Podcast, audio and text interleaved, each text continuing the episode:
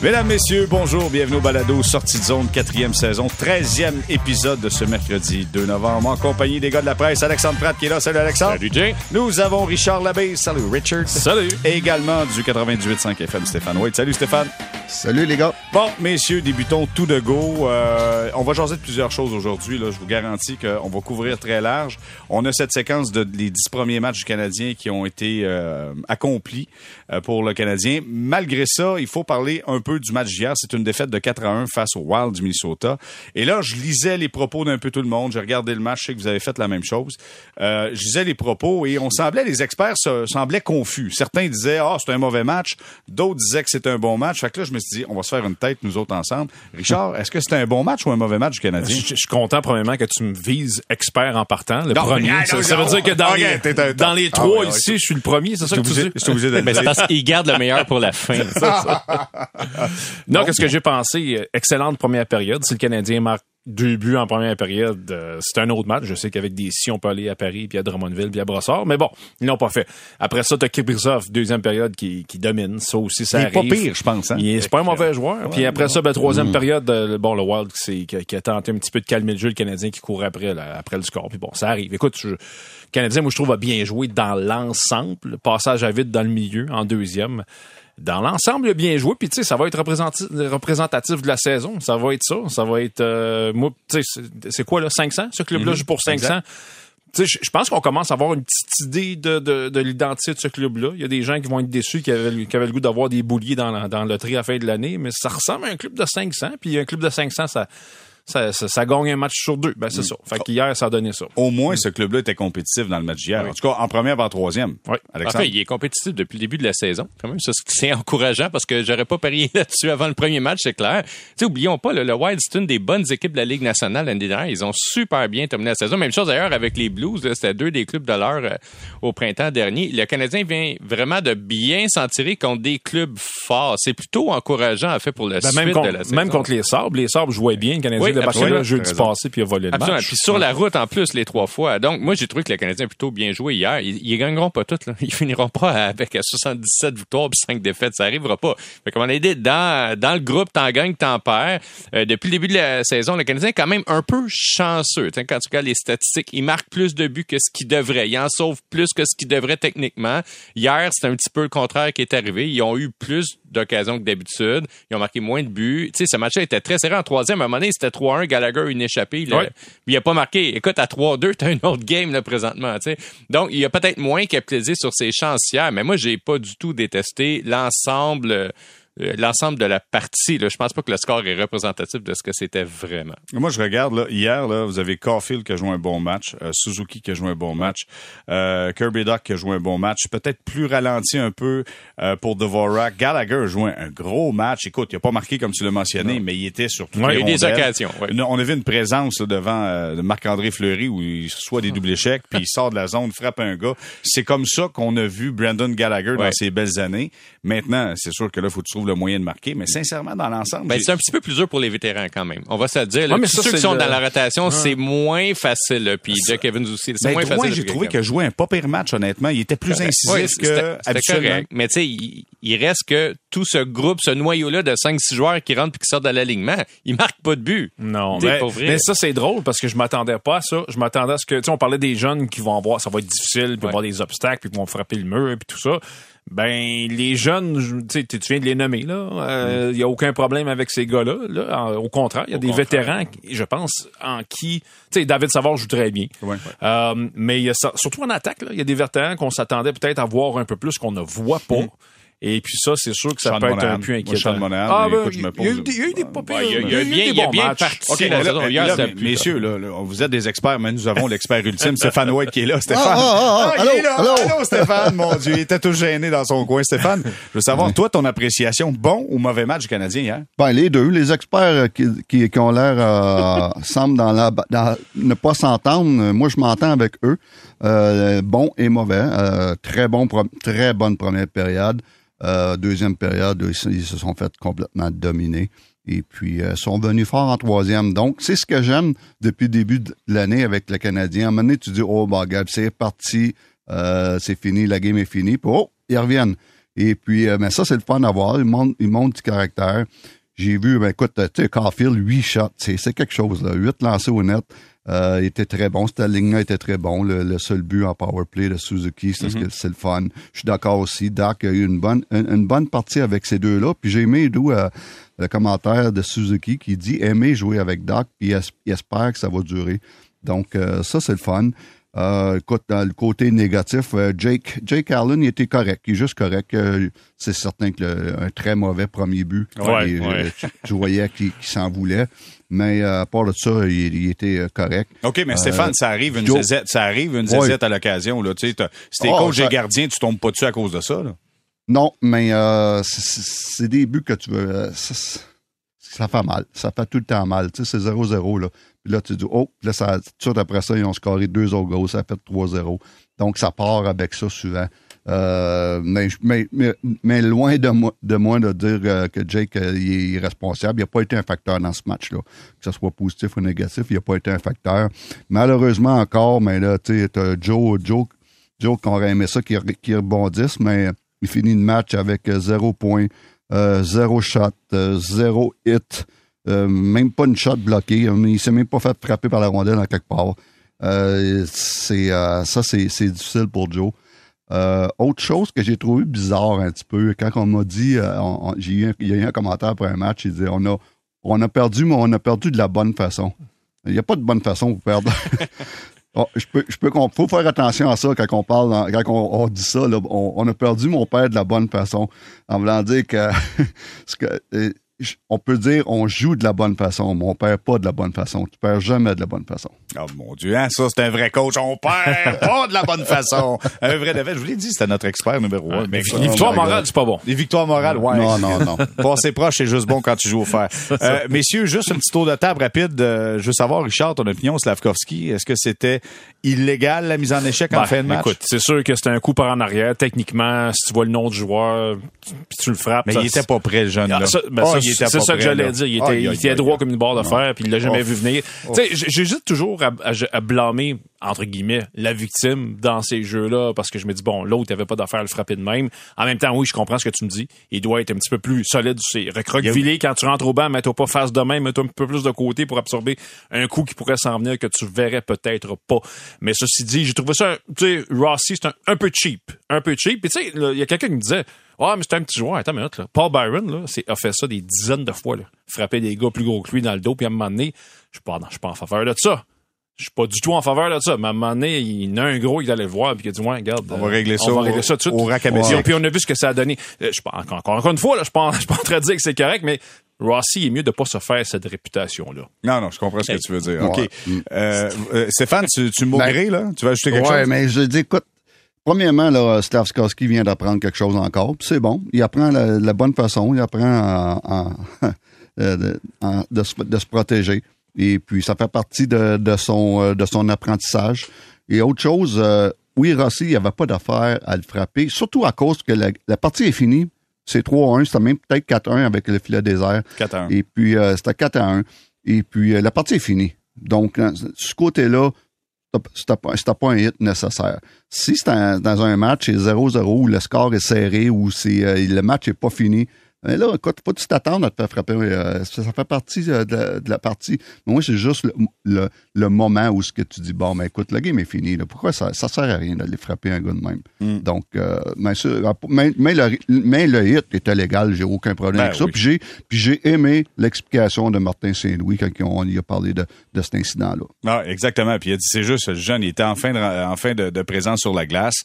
Il était fatigué, il était pas prêt, il s'est pas méfié. Bienvenue dans la Ligue nationale de hockey, ça peut arriver à tout moment. Sauf que ça a généré que Jake Evans est allé se battre, Ouais. euh, Ça, manger ça, quelques, ça, c'est quelques moins le fun. Mm. Euh, tu sais, Ça, c'est moins le fun parce que lui, il a une- quand même une historique de, coups, Exact. de commotion cérébrale. Attends, entendons-nous que c'est pas 4 à 1. Je veux dire, il il y, a, a rien là, après cette mise en échec-là. Moi, je pense que Slavkovski, il a juste pensé que justement parce que c'était 4-1, il y a personne qui va y toucher à la fin du match. Mais en même temps, tu as Rossi de l'autre côté, qui est un très jeune joueur qui essaie de faire sa place dans l'alignement. Euh, un ancien choix au premier tour, puis qui essaie d'avoir plus de de jeu. Les coachs demandent aux joueurs de jouer avec intensité 60 minutes.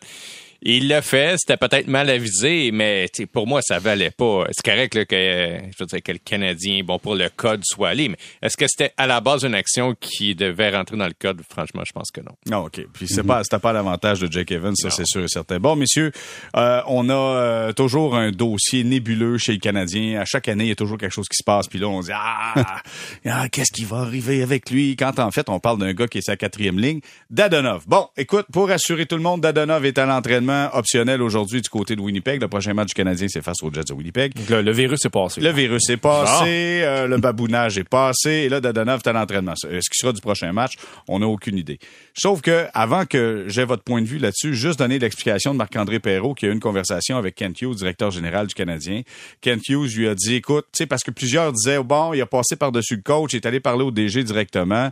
L'histoire, c'est que c'est l'agent de Dadonov qui a appelé directeur général et Kent Hughes a dit à Marc-André Perrault, dit, écoutez, si moi, quand moi j'étais agent, je faisais ça également. Donc, c'est par les agents souvent que les joueurs vont avoir des doléances. C'est l'agent qui va appeler le directeur général pour dire, tu sais, c'est difficile de justifier s'il n'y a pas de temps de jeu puis s'il est dans les estrades. Fait donc, ça, c'est l'histoire numéro un. Maintenant, euh, tout ça a pris de l'ampleur parce que Martin Saint-Louis a été un peu raide dans un point de presse. J'ai plus l'impression qu'il se sentait un peu pris dans le coin, ne voulant pas jeter sous l'autobus d'Adonov.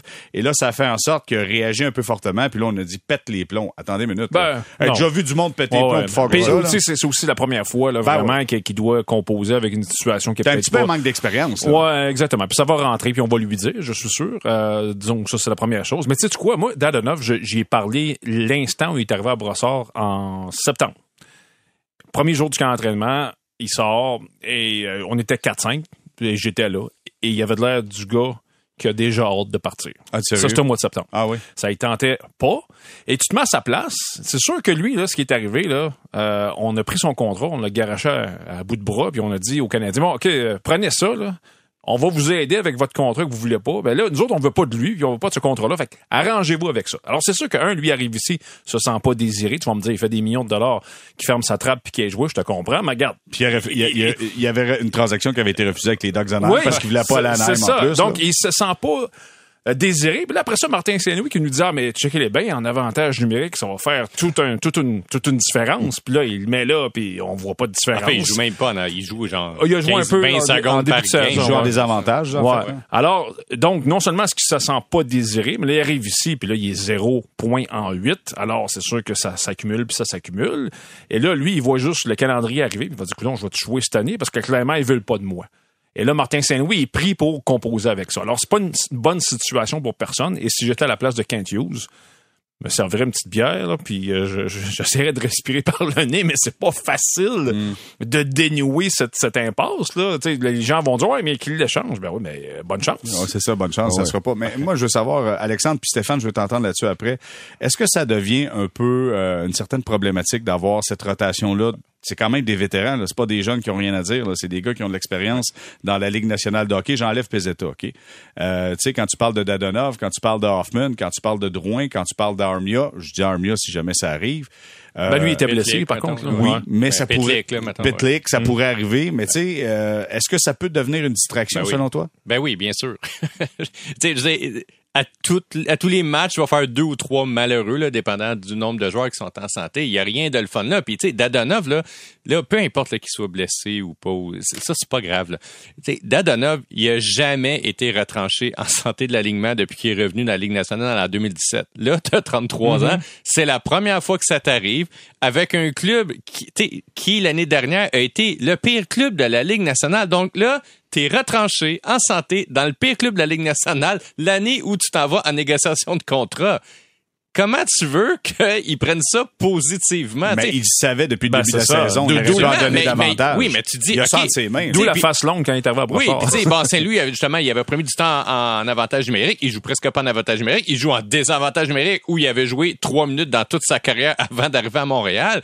Fait que, tu sais, tu te mets dans sa position. C'est sûr, écoute, je suis convaincu que la frustration de sa part. Puis là, est-ce que les autres joueurs qui font partie de cette rotation-là, comme là, Hoffman peut-être, vont avoir cette frustration-là aussi à leur tour? Combien de temps ça peut durer une rotation comme ça? Moi, j'ai vraiment des doutes sur, mettons, la longévité. Je pense pas que le Canadien puisse faire ça pendant un mois et demi, là, puis de tourner des vétérans. Surtout pas, je veux dire, ceux qui sont en année de négociation de contrat, là, ça va vraiment devenir du bruit autour de l'équipe. Je veux savoir, Stéphane, est-ce que c'est nous qui cherchons des poux ou ça peut vraiment devenir une problématique, la, la rotation de, de vétérans dans l'équipe?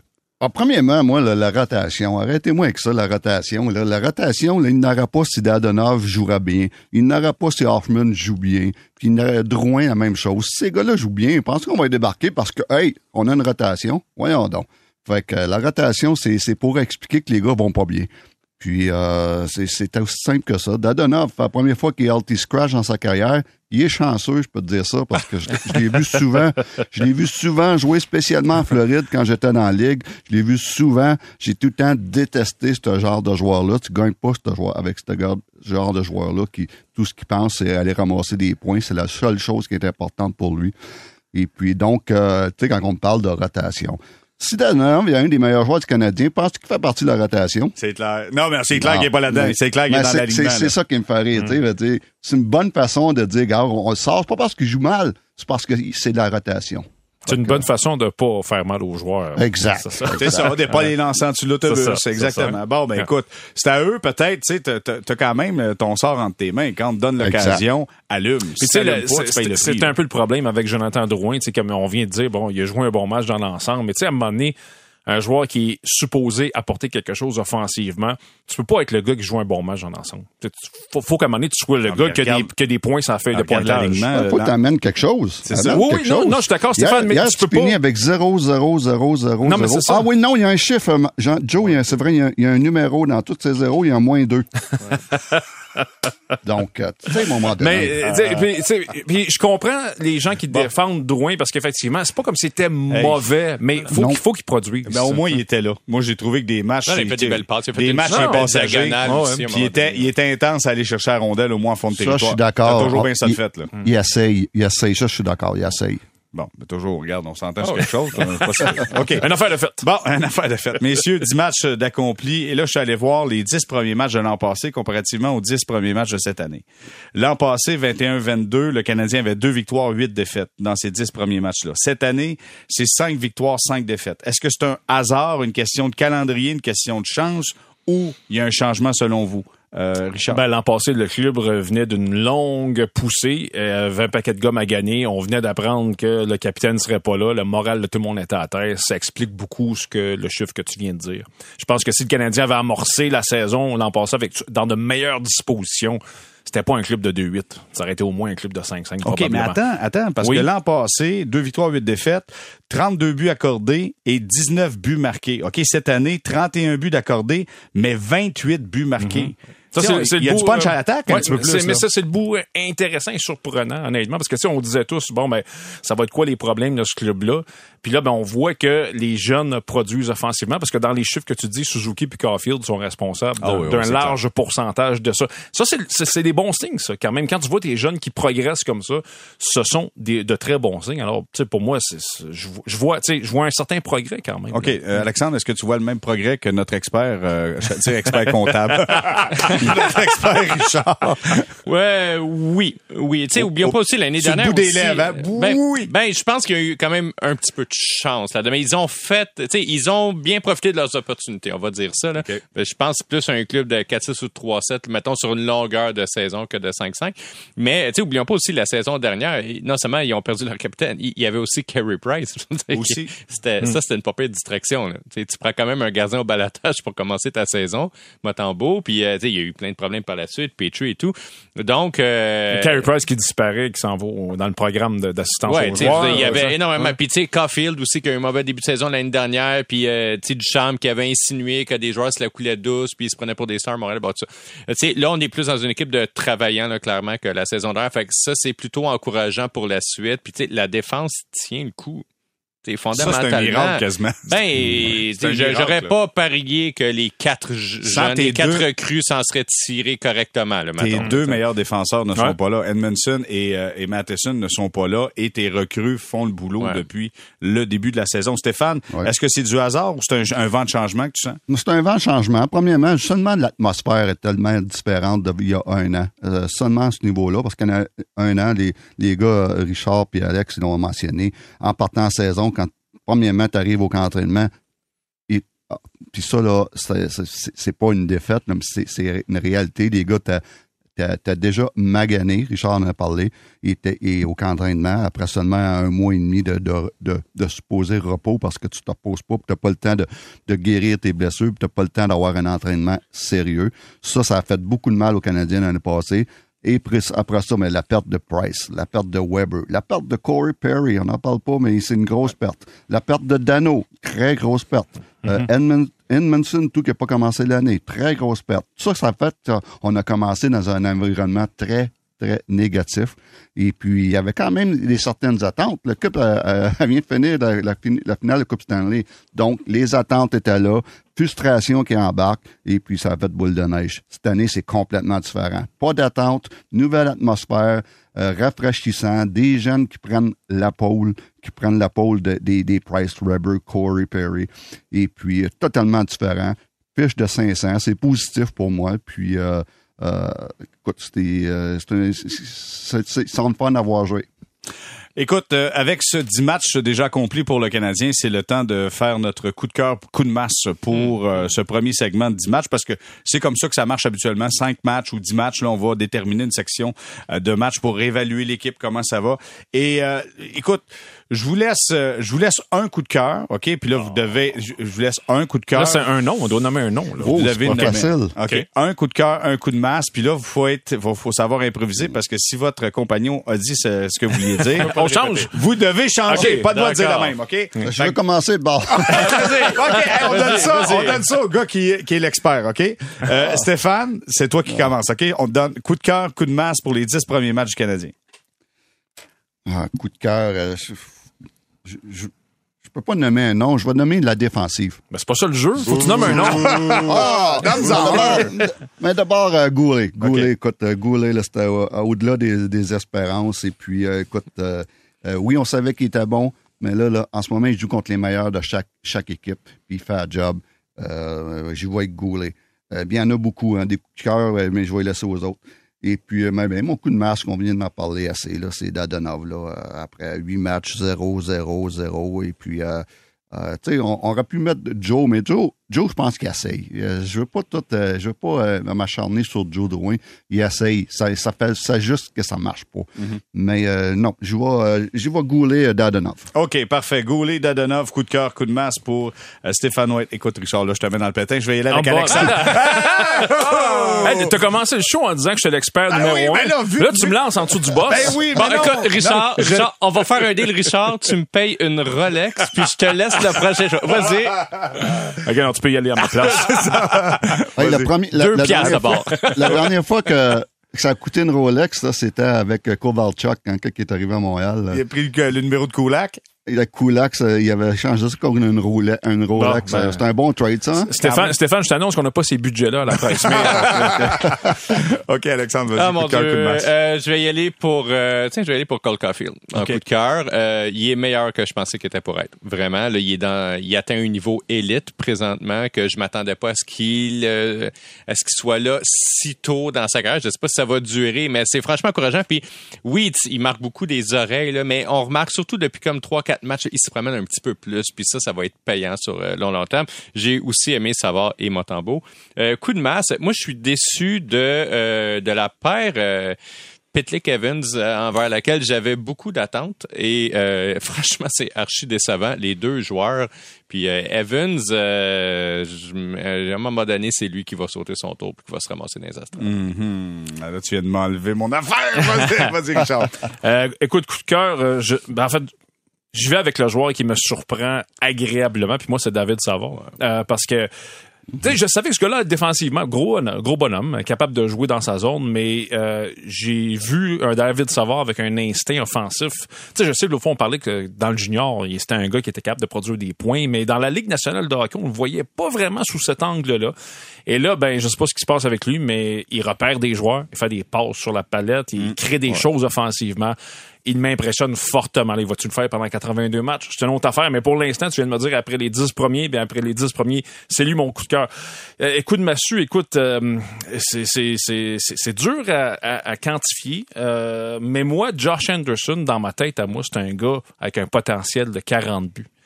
Je sais pas, les mains, la grosseur, va te parquer devant le filet, fais-toi toucher par la POC, saute ses retours. Mais il frappe pas en plus. Là. Ben, ça, ça, ça moi, m'agace. moi, ce qui, c'est-tu moi qui l'a surévalué? Je sais pas. J'avais, j'ai, je sais pas. J'avais l'impression que ce gars-là était capable de, de, d'être un gars de 35-40. Et on dirait qu'il prend des soirs de congé. Puis Mm-hmm. pour un gars à sa, à sa, à sa taille, t'es pas censé prendre des soirs de congé parce que c'est pas de même que tu vas récolter des choses. À sa taille, là, va-t'en en avant du net, frappe du monde, torche du monde. C'est ça, c'est ça que t'es censé faire. Puis lui, il prend des soirs de congé. Ça, ça me déçoit. Stéphane, tu trouves-tu que, que Josh Anderson, il se trouve bon un petit peu? Je sais pas s'il se trouve bon. Je sais que c'est un bon gars. euh, j'ai- Oh oui. j'ai- Je l'ai bien connu. C'est un bon gars. C'est un, un- euh, mais c'est un, c'est un énigme de, savoir pourquoi il se présente pas tous les soirs. Parce que je suis d'accord avec Richard. Il a le potentiel pour être proche, proche d'un scoreur de 40 buts, un power forward. Ah oui. Ça, il, il a le potentiel pour ça. Je suis tellement d'accord. Puis, mais c'est la raison pourquoi il est à Montréal. Si, si ce gars-là présenterait tous les soirs, là, il serait encore Columbus. Ouais. Ça, c'est, clair et net. Et puis, euh, je comprends pas pourquoi que ce gars-là se présente pas tous les soirs. C'est un, le, le- le coach qui va ou le, quand le déclic va se faire, s'il se fait un jour, ça va être tout un jour. Mais on dirait qu'il y a besoin de l'émotion pour carburer. J'ai, j'ai, j'ai l'impression que quand l'enjeu est un petit peu moins... Tu sais, un, un, un petit mardi soir en, je sais pas, en Caroline ou à Columbus ou à Winnipeg, on dirait que ça y tente moins. Ouais, c'est le genre de, de joueur, les gars, que si t'es coach à la- de l'autre bord, tu te dis laissez-les dormir. C'est ça, c'est dormir. ça, exact, Ouais. exactement. Exact, parce que sinon, c'est là, s'il se réveille, ben là, ça devient Ouais. problématique. OK, Ouais. messieurs, avant qu'on ait à la pause, moi, je vais vous donner mon, mon coup de cœur. Je vois, Ah, ben oui. Hey, tu me Ah ouais, ah Je me suis placé volontairement le dernier. Il faut que je travaille Hey, là, t'as besoin de nous impressionner. là. Écoute, coup de cœur, je vais y aller avec le duo de gardien de but. Je vais y aller avec Montembeau, Jake Allen. Les deux, selon moi, tant Ah, aussi tu y vas qu'un duo, moi je pouvais pas dire la défensive. Ben, Tout mais là- Tout y va les gardiens de but. Ben ouais, Ok. mais c'est moi qui anime. C'est de même ça marche. mais, mais tout ça pour dire, c'est que tant aussi longtemps que ce duo-là va fonctionner, le Canadien pourrait être compétitif. La journée que ça arrête, Ouais, que les ça, deux connaissent du trouble, ça sera plus le fun. là. Ça va juste aller trop vite pour tout le monde. Et c'est eux, selon moi, qui permettent à cette équipe-là d'être à niveau, disons, disons euh, euh, pour la compétition dans la Ligue nationale de hockey. Coup de masse pour moi. Euh, Wideman, Wideman, écoute, je, je comprends toujours pas. Je, je, je pense, je pense j'aurais préféré Schooneman que, que Wideman. Euh, on a beau parler de l'avantage numérique, mais clairement, il lance jamais. Fait que donc, faut-tu mettre quelqu'un qui a au moins l'option de lancer, ce qu'il fait pas? Puis je le regardais à 5 contre 5. Écoute, euh, il joue avec Jacky. Jacky a de l'air à mieux s'en sortir que Wideman par moment. Fait que donc, pour moi, ça, c'est un, peu une déception, mais pas tant parce Ouais, qu'on s'attendait dire, à ben, c'est ça. Je rappelle qu'il était défenseur numéro 7 de la pire équipe de la Ligue l'année Ben dernière. exactement. Il, il était dans le là. Sauf qu'avec des recrues, tu dis bon, ben, peut-être que lui va être capable d'amener un petit peu plus d'expérience. Et je trouve que c'est pas le cas nécessairement. Bon, écoute, ça n'a pas été si pire que ça. Ah, c'est- très bien. Bon, merci. Je pas te- je te blâmerai pas sur ce choix-là. Écoute, euh, c'est- dur à, à dire, euh, à te contredire. Il est dur à aimer, hein, c'est ça Ouais. l'histoire. OK. Hey, on s'arrête, on fait une courte pause pour retour. Là, on va avoir besoin des experts comptables parce que là, on va parler d'argent. Oh boy. On a vu euh, Sportico. OK, bye-bye. 1,7 milliard de beaux dollars pour le Canadien de Montréal. Ça vaut-tu vraiment ça? Pas une courte pause.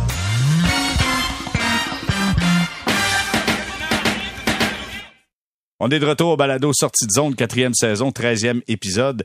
Et nous sommes en compagnie des experts comptables Alexandre Pratt, Richard Labbé et, OK, pas Stéphane. Il a dit que c'était un expert comptable, Stéphane White, qui est avec nous. Messieurs, on voyait un rapport de Sportico qui disait que le Canadien vaut maintenant 1,7 milliard de dollars. Les livres de Toronto sont premiers. Euh, vous avez les Rangers de New York deuxième et le Canadien troisième. C'est sensiblement toujours les mêmes C'est ça que j'allais dire. À chaque fois que Forbes fait cet exercice-là, ce sont les trois plus riches. pas une grande surprise, honnêtement, mais tu te rends compte qu'il y a une augmentation de 8% comparativement à l'an passé. Vous allez me dire, c'est pas difficile. Il y a eu des demi-saisons, pandémie, pas de fans, pas ci, pas ça. Je suis d'accord avec vous.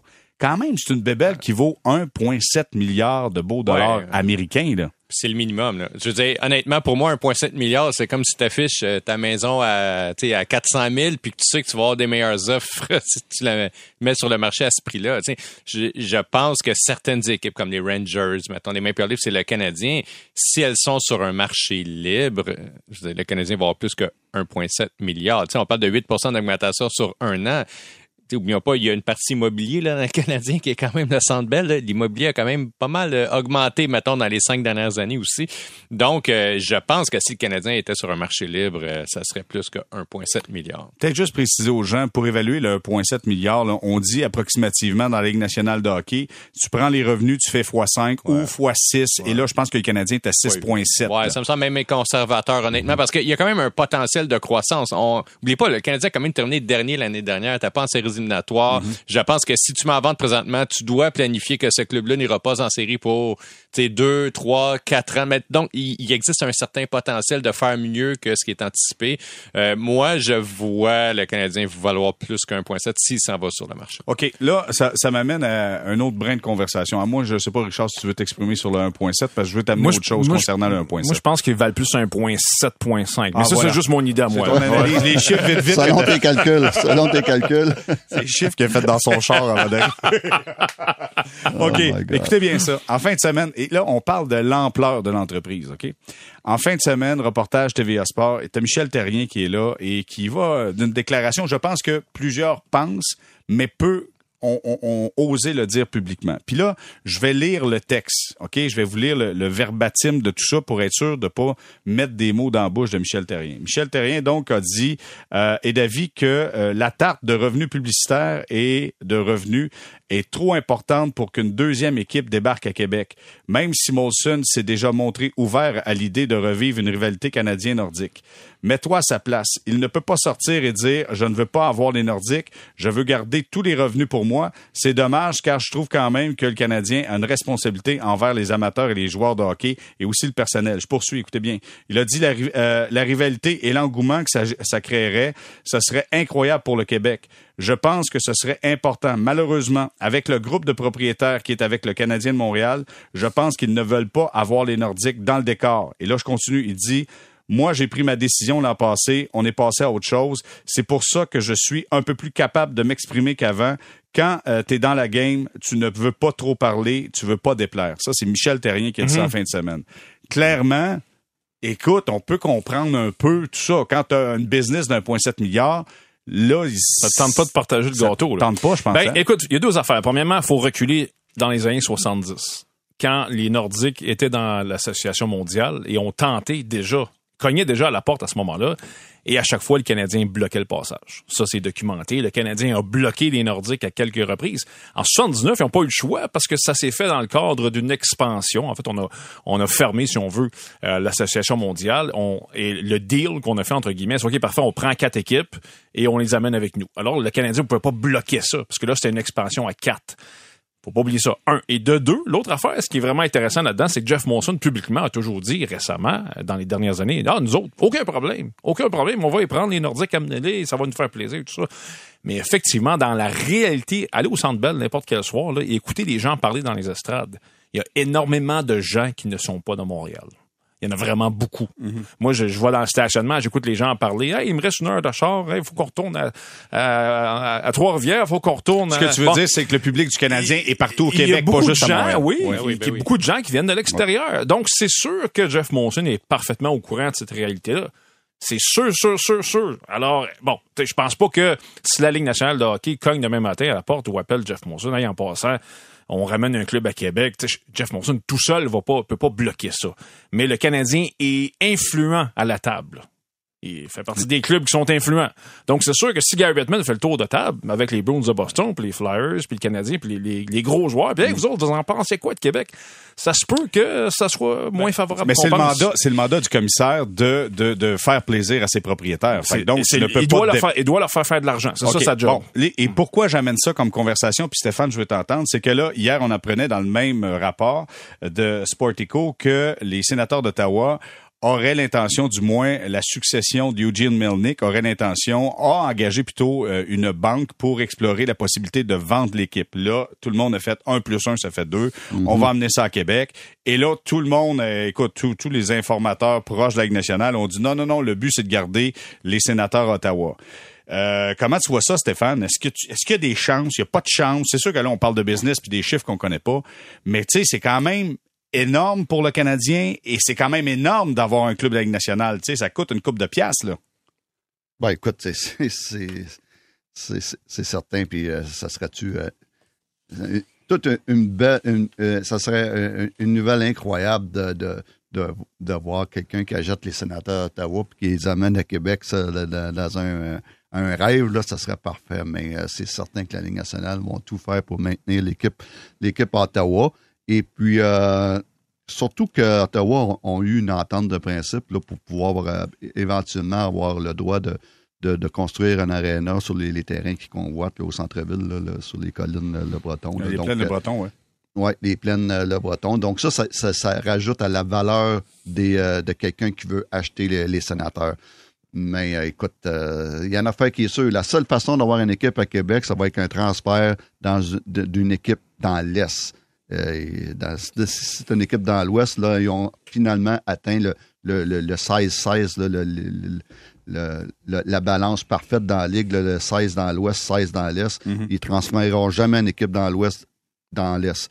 Et puis, euh, donc, la seule façon, ça serait, ça serait en ce moment, ce serait Ottawa, ce qui Hmm. est très, très, Euh, très c'est pas la première fois. En 2017, c'est ça? Euh, euh, quand les sénateurs, dans la finale de conférence contre les Penguins de Pittsburgh, j'essaie de reculer, je pense que c'est 2017, euh, on était à Ottawa pour les matchs là-bas, puis ça faisait beaucoup jaser parce que le building à Ottawa était pas plein. On n'avait pas réussi à vendre tous les billets pour cette finale de conférence contre les Mais Penguins de Canada, Pittsburgh. c'est spécial. là, Oh, quand oui, oui, Exact. oui, oui, Ah, oui, absolument. Mais sauf que ça faisait beaucoup jaser en coulisses, puis moi, il y a un observateur qui m'a clairement dit surveille Québec. Ça restait, ça, c'est resté de même. J'ai pas eu de nouvelles depuis ce temps-là, mais Juste, je- juste vous dire que, il y a pas longtemps, on avait des conversations que le gouvernement du Québec avait eu des, des, euh, des conversations Ouais. avec la Ligue nationale de hockey disant pour présenter des matchs là-bas, ouais. pour présenter des Ouais. matchs. Puis après, Mm. on disait, tu sais, euh, est-ce qu'on on peut être euh, facilitateur de quelque Ouais. chose? je Non, pas. mais Qué- Québec se met en, en réserve de la République, je dirais. là. Tu sais, C'est sûr qu'ils vont prendre tout ce qui passe. Mais moi, je je crois pas à ce scénario-là. Je pense que il y a clairement plus de valeur à vendre une équipe à Ottawa où tu peux faire en plus du développement commercial ou immobilier autour d'un nouvel aréna. C'est plus porteur ça que de déménager dans une ville où il y a déjà un aréna et où le potentiel je veux dire, de développer le terrain autour est plutôt limité. Là. Donc, euh, c'est sûr que la valeur de revente, à mon avis, peut être plus élevée à Ottawa. L'autre chose, c'est pour revenir à Molson, il ne dira jamais publiquement si c'est le cas, puis j'ai pas de raison de douter ni, ni de Molson d'ailleurs, ni de Terrien, mais est un fait que le Canadien, présentement, est le seul club québécois. Tu sais, les sénateurs sont pas loin, mais ça se bat pas pour les droits télé des sénateurs. Tu sais, donc, là, le Canadien, présentement, peut faire une guerre quand même en deux réseaux qui... sais, Une surenchère en deux réseaux pour avoir... euh, Exact. pour avoir euh, euh, les droits télé qui sont encore, je rappelle, super importants, je veux dire, dans, dans la fabrication du budget des équipes. Si tu as deux équipes, là, il y a pas mal plus d'offres soudainement. Là. Chaque réseau pourrait se contenter techniquement d'un club puis d'y aller all-in sur un club. Euh, moins de compétition. c'est sûr que d'un simple point de vue, disons, une logique d'affaires, j'ai quand même de la misère à comprendre en quoi le Canadien aurait avantage. Je veux dire qu'il y a deux équipes sur son territoire. L'autre chose, mettons que les deux équipes jouent les samedis, ce qui serait probable. là. Euh, tu sais, ça va aussi diviser en deux les codes d'écoute, ce qui est pas non plus une bonne nouvelle. Ça va diviser l'attention dans le marché. Tu sais, je sais, moi, si j'étais propriétaire du Canadien, c'est sûr que publiquement, je dirais pas. Moi, c'est sûr Non, que je ne ferais pas. mon non, tu peux opposition. Tu peux pas le faire. Est-ce que pas te mettre à dos la moitié de la population. ben non, mais puis l'autre chose, là, tu regardes ça aller présentement, puis à mon avis, c'est clair qu'il n'y aura pas de club à Québec à court terme.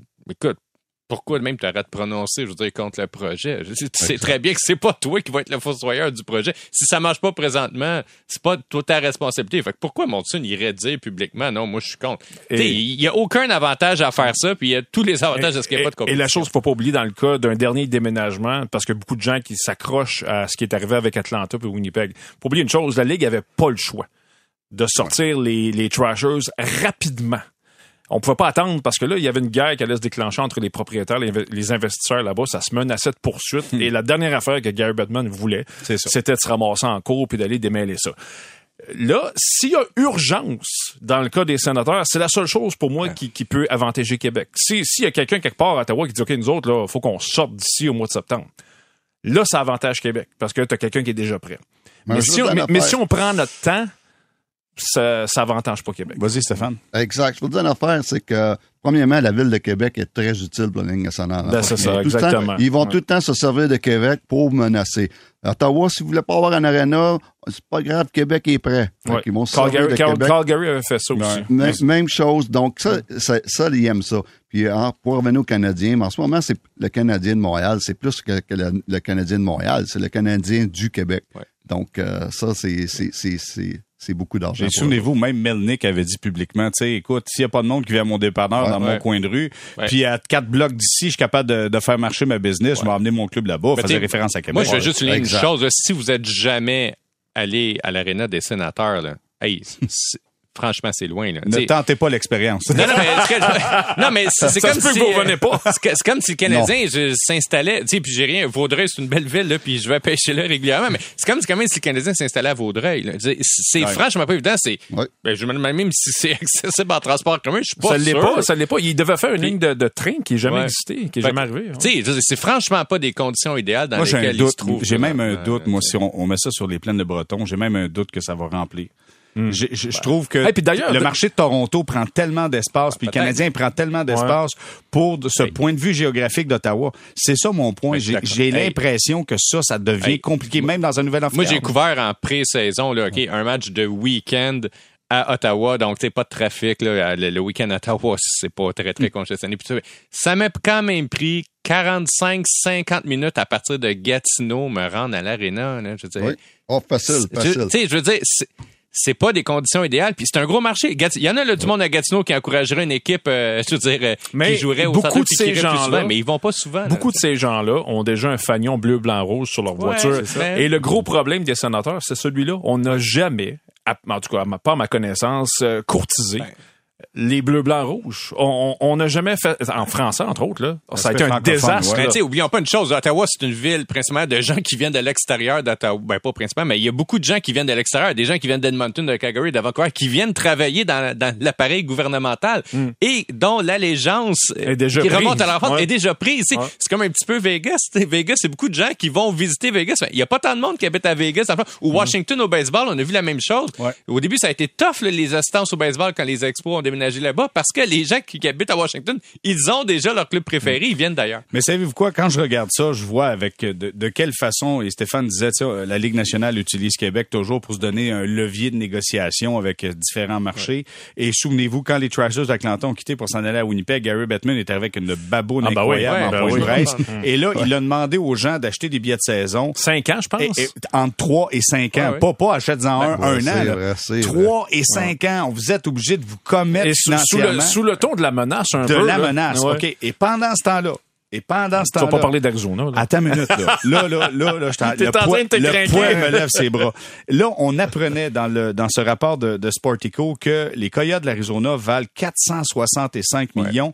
Ils ont jamais eu d'amphithéâtre Ouais. depuis qu'ils sont arrivés dans la Ligue nationale de hockey. Ils ont toujours été un, un Bernard Lermite aller prendre une carapace de quelqu'un d'autre. Ils ont jamais eu une glace à eux autres, puis ils valent 465 Mais je millions. trouve, je trouve que c'est pas c'est à cher. Ben c'est pas cher. C'est à cause du marché C'est médiatique. déjà énormément. Ah non, non, Hein, c'est sous-évalué. cher. Ah non, Hein, moi, tout, je, je suis d'accord. Je suis d'accord, c'est pas cher. Écoute, Vegas, OK, tu vas me dire c'est le marché de Vegas, mais Mar- Vegas, ça lui a coûté 500 millions, puis il n'y avait même pas une roulette de tape. OK? Pour ça. Puis là, tu as une équipe qui est avec des joueurs, un système de filiales, tout, et puis l'équipement, tu tout, tout, tout. À ce prix-là, si bol, c'est pas cher. Ouais, Moi, ça, là, ça se vendrait plus cher que ça. ben oui. Ça Ouais, se vendrait plus cher que ça. Non, mais attends, attends. Ouais. C'est parce que, tu sais, je veux dire, si t'achètes les Coyotes, faut que ça soit avec la possibilité de les bouger, genre à Houston ou Kansas City ou n'importe quoi dans l'Ouest. Mais, mais je veux dire, c'est parce que c'est sûr que si la Ligue nationale décide, OK, go, on vous donne l'autorisation de vendre le club, puis que, je veux dire, il il reste à Phoenix, ils n'auront pas des prix élevés. La Ligue nationale, là, aurait tout avantage à dire, écoutez, c'est open. Vous allez, vous vendez, puis je dire, si tu peux déménager à ça, Houston, tu peux peut-être avoir un milliard pour l'équipe ou 800 millions. Tu sais. Donc, ça, oui. L'autre chose que je voulais ramener sur pourquoi c'est important pour eux de garder des clubs en Arizona puis euh, à Ottawa, oui, il y a les droits télé, mais souvenez-vous, au début de la pandémie, quand tout a été arrêté, les ligues ont voulu reprendre rapidement. Pourquoi? Parce que la constance, c'est super important pour, tu sais, de, de montrer que nous, on est stable. Nous, on n'est pas une entreprise qui brasse de la merde, sais. C'est important pour les télédiffuseurs. Il faut qu'ils s'assurent que la ligue soit viable puis qu'elle soit là tous les samedis soirs ou tous les dimanches ou le mardi.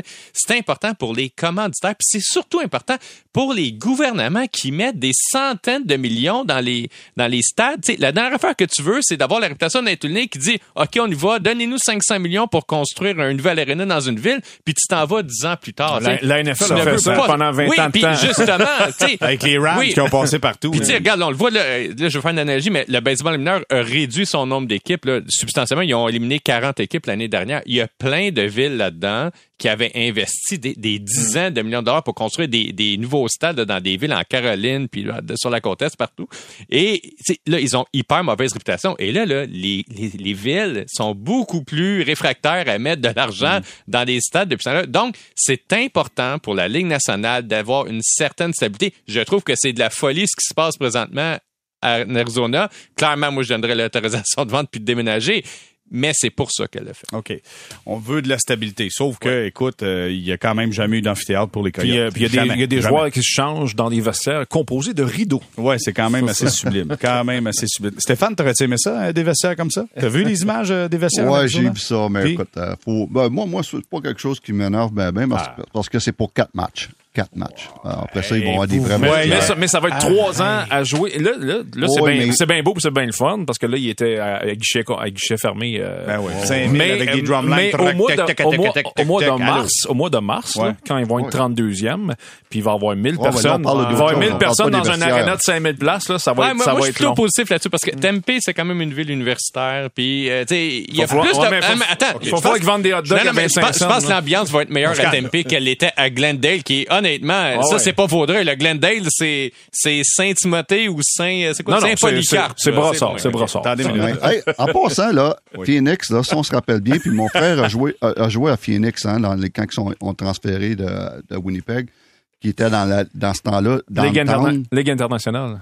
Non, non, non, non, il est dans la Ligue nationale. Il jouait au Ah, ok, centre-ville. ok, ok, ok, ouais, ouais, ouais. Les, Ouais. les Coyotes jouaient au centre-ville dans l'aréna de basketball. Des Suns. Et, et puis, euh, l'aréna était pleine. Cinq ans, c'était Ouais. plein Hmm. à- au centre-ville. La plus grosse erreur qu'ils ont faite dans cette, cette concession-là, c'est de, de, de bâtir, euh, c'est d'aller dans l'aréna qui est à Glendale, qui est, pour ceux qui ont, sont jamais allés, là, qui est dans le champ. Complètement dans le Il y a du trafic pour se rendre là, une affaire pas Ouais, possible. Écoute, c'est pas facile. Là, juste une dernière petite craque à Stéphane avant d'aller à la pause, qui dit ça me dérangerait pas, les rideaux, c'est juste pour quatre matchs. Hey, vous voyagez en première classe, vous mangez du caviar non-stop, ça me dérangerait pas. Bien facile de dire ça quand t'es assis avec nous autres. Bon, voilà. Ah, ça, c'est vrai. OK, oui, OK. ah oui, Ah, OK. ça. OK, on s'arrête quelques instants. puis je veux savoir, il y a un petit brin de turbulence du côté de Toronto. Je sais pas si vous êtes au courant. Non. Mais là, on se questionne, est-ce qu'Austin Matthews, il aime ça, lui, la turbulence? Ben non, il veut ça un petit peu plus calme? C'est une courte pause.